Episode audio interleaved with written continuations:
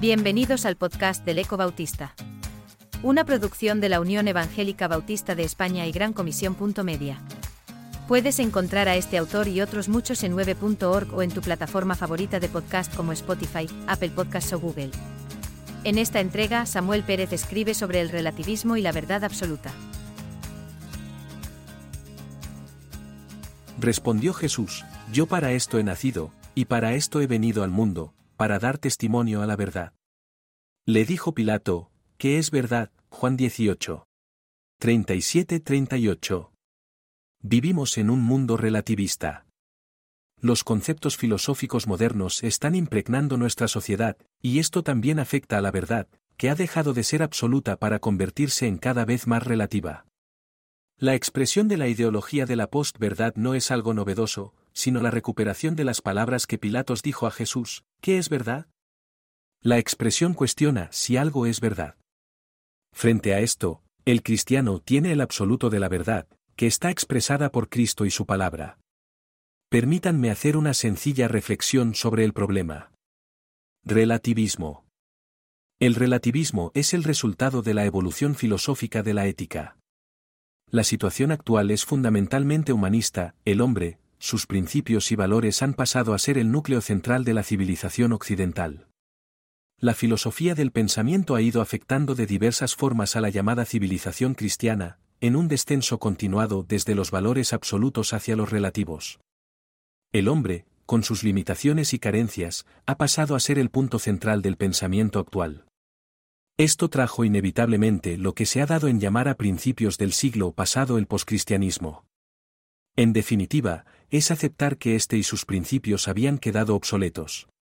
De ahí los movimientos pseudofilosóficos, como la nueva era, que no fue otra cosa que la religión del hombre, donde Dios es cada persona, lo que dio lugar a un auténtico panteísmo antropológico, en el que cada uno tiene valores personales que serán posibles en la medida en que los asuma como principales. En el declive relativista, surgió otro concepto llamado la nueva tolerancia. Tolerancia es reconocer y respetar las formas de vida de otros, sin necesidad de compartirlas. La nueva tolerancia constituye un estilo de vida diferente a lo que cabría esperar de la tolerancia. Ya no es suficiente con vive y deja vivir, sino que se demanda estar de acuerdo en que otras posiciones son tan válidas como las propias, exigiendo dar aprobación y apoyo a otro modo de pensar, ya que lo contrario es discriminación. El resultado es la relativización de los valores morales y éticos, ya que no existen verdades absolutas, por tanto, si no hay medida absoluta, no hay medida. La consecuencia es funesta, si la verdad ha muerto, la moral también ha muerto. Como consecuencia de este relativismo, surgen consecuencias que son absolutas y no relativas, de ahí movimientos tales como la ideología de género.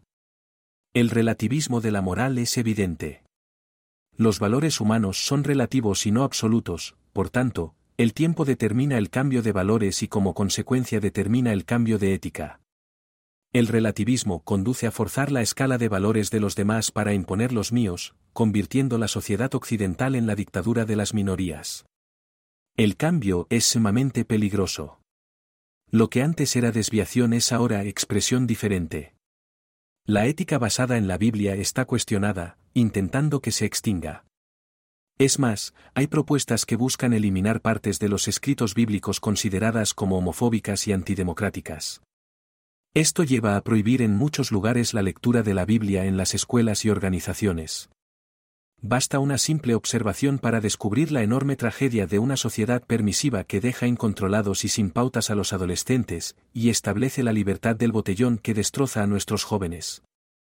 La última batalla en la deriva relativista la establece la postverdad, un neologismo que describe la distorsión deliberada de una realidad, con el fin de crear y moderar la opinión pública e influir en las actitudes sociales en la que los hechos objetivos tienen menos influencia que la apelación a las emociones y a las creencias personales.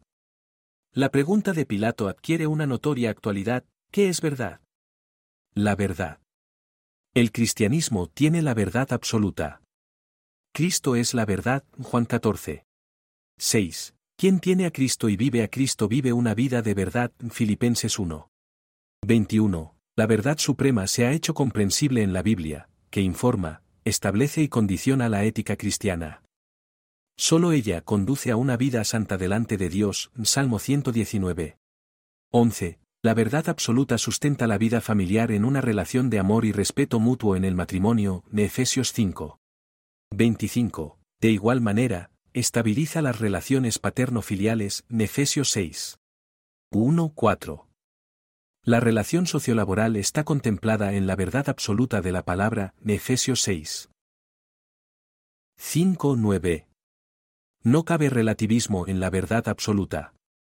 El problema está cada vez más presente en el llamado mundo evangélico, debido esencialmente a la dejación que se está haciendo de la enseñanza bíblica en la Iglesia a todos los niveles. El púlpito que presentaba verdades absolutas ha declinado a los mensajes devocionales o motivadores, de excelente oratoria, que satisface, pero no edifica. Muchos creyentes no conocen la Biblia y la leen ocasionalmente. La enseñanza de la palabra a los niños ha sido cancelada por entretenimiento dominical. Ocurre algo semejante con los jóvenes a quienes se les da esparcimiento, pero no se les conduce a la Biblia. El problema trasciende también a las familias en hogares que no leen juntos la Biblia y no oran unidos como familia. Este es el terreno abonado a la postverdad y al infantilismo espiritual que arrastra a tantos de un lado para otro por vientos de doctrina que no son verdad o simplemente son verdades relativas. Conclusión. Dios llama a su pueblo a mantener valores absolutos en un mundo relativo. Necesariamente, está la decisión personal que debemos tomar de recuperar a Cristo y a la palabra en cada aspecto de nuestra vida cristiana, ya que solo ellos son valores absolutos. No podemos cumplir la misión de testimonio ante el mundo si no mantenemos las verdades absolutas que Dios nos ha entregado. En una situación compleja y peligrosa, somos llamados a regresar a la palabra, a vivir a Cristo, haciendo todo ello en el poder del Espíritu.